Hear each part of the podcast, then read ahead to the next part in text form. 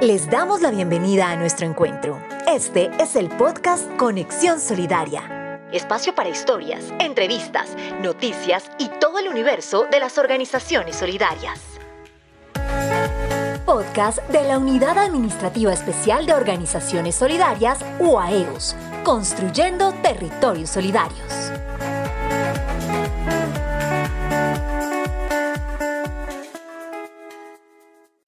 Hola, yo soy Diego Angarita y esto es Conexión Solidaria, un espacio creado por la Unidad Administrativa Especial de Organizaciones Solidarias que busca visibilizar las experiencias que transforman vidas, el fortalecimiento del aprendizaje y el sector solidario en Colombia.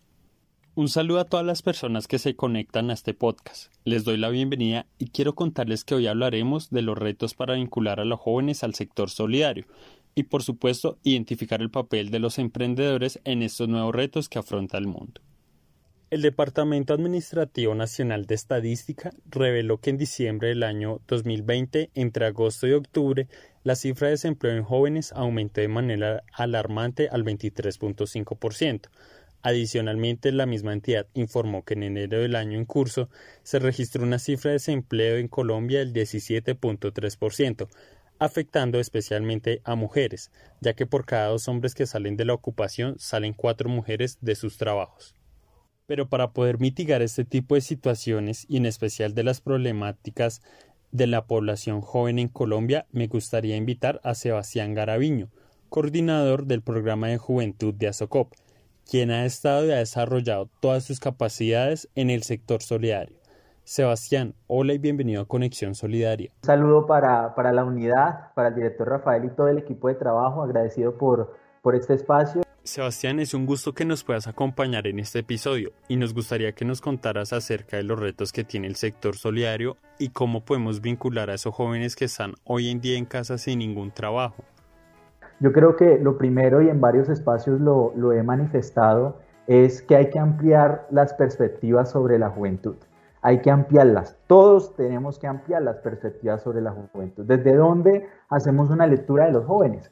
Porque es que los jóvenes a veces estamos llenos de estigmas, eh, nos catalogan en diferentes categorías, entonces que los millennials, que los centennials, que tal generación, ¿sí? O que los minis, y creo que esas no serían las lecturas eh, más pertinentes si queremos que los jóvenes puedan ingresar al sector de la economía solidaria.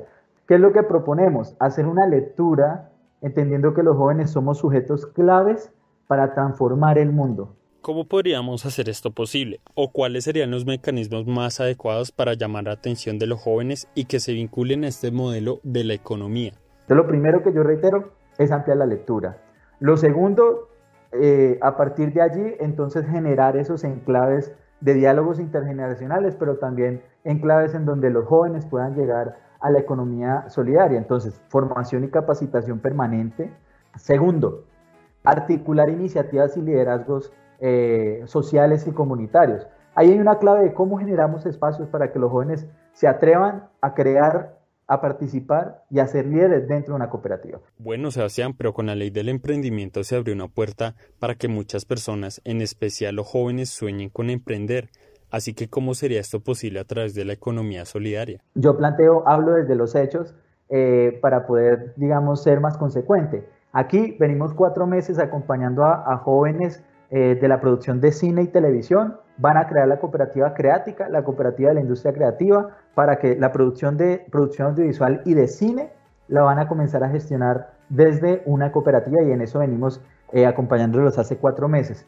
Segundo, PASICOP. Van a escuchar de PASICOP en un futuro. Una cooperativa agroindustrial liderada por jóvenes, ¿sí? En donde vamos a juntarnos con productores que van a ser asociados de la cooperativa para transformar las pasifloras y aprovechar todo el, todo el fruto desde una dinámica de desarrollo sostenible. ¿sí? Aprovechar hasta lo que los campesinos votan. Nosotros vamos a hacer un aprovechamiento del 100% del fruto desde las pasifloras.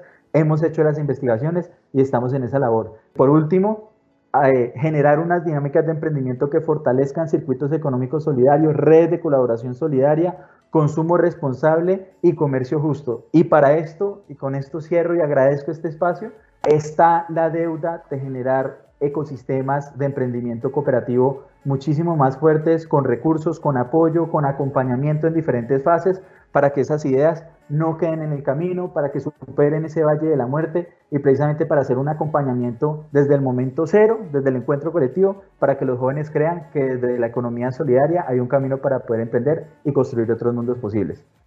Claro que sí, y quiero agradecerte por haber aceptado esta invitación, pero también a nuestros oyentes, y recordarles que a través de los diferentes programas que implementa la UAEOS, buscamos fomentar los emprendimientos y por supuesto que más jóvenes se vinculen al sector solidario, desde cero, con el acompañamiento, la asistencia técnica y la capacitación en el curso básico de Economía Solidaria. Quienes estén interesados en saber más pueden consultar a través de la página web www.orgsolidarias.gov.co o en nuestras redes sociales Facebook, Instagram y Twitter donde aparecemos como arroba ORG. Gracias por conectarse y hasta la próxima.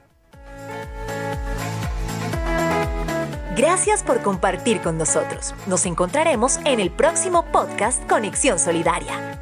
Recuerda que hay un nuevo capítulo cada semana.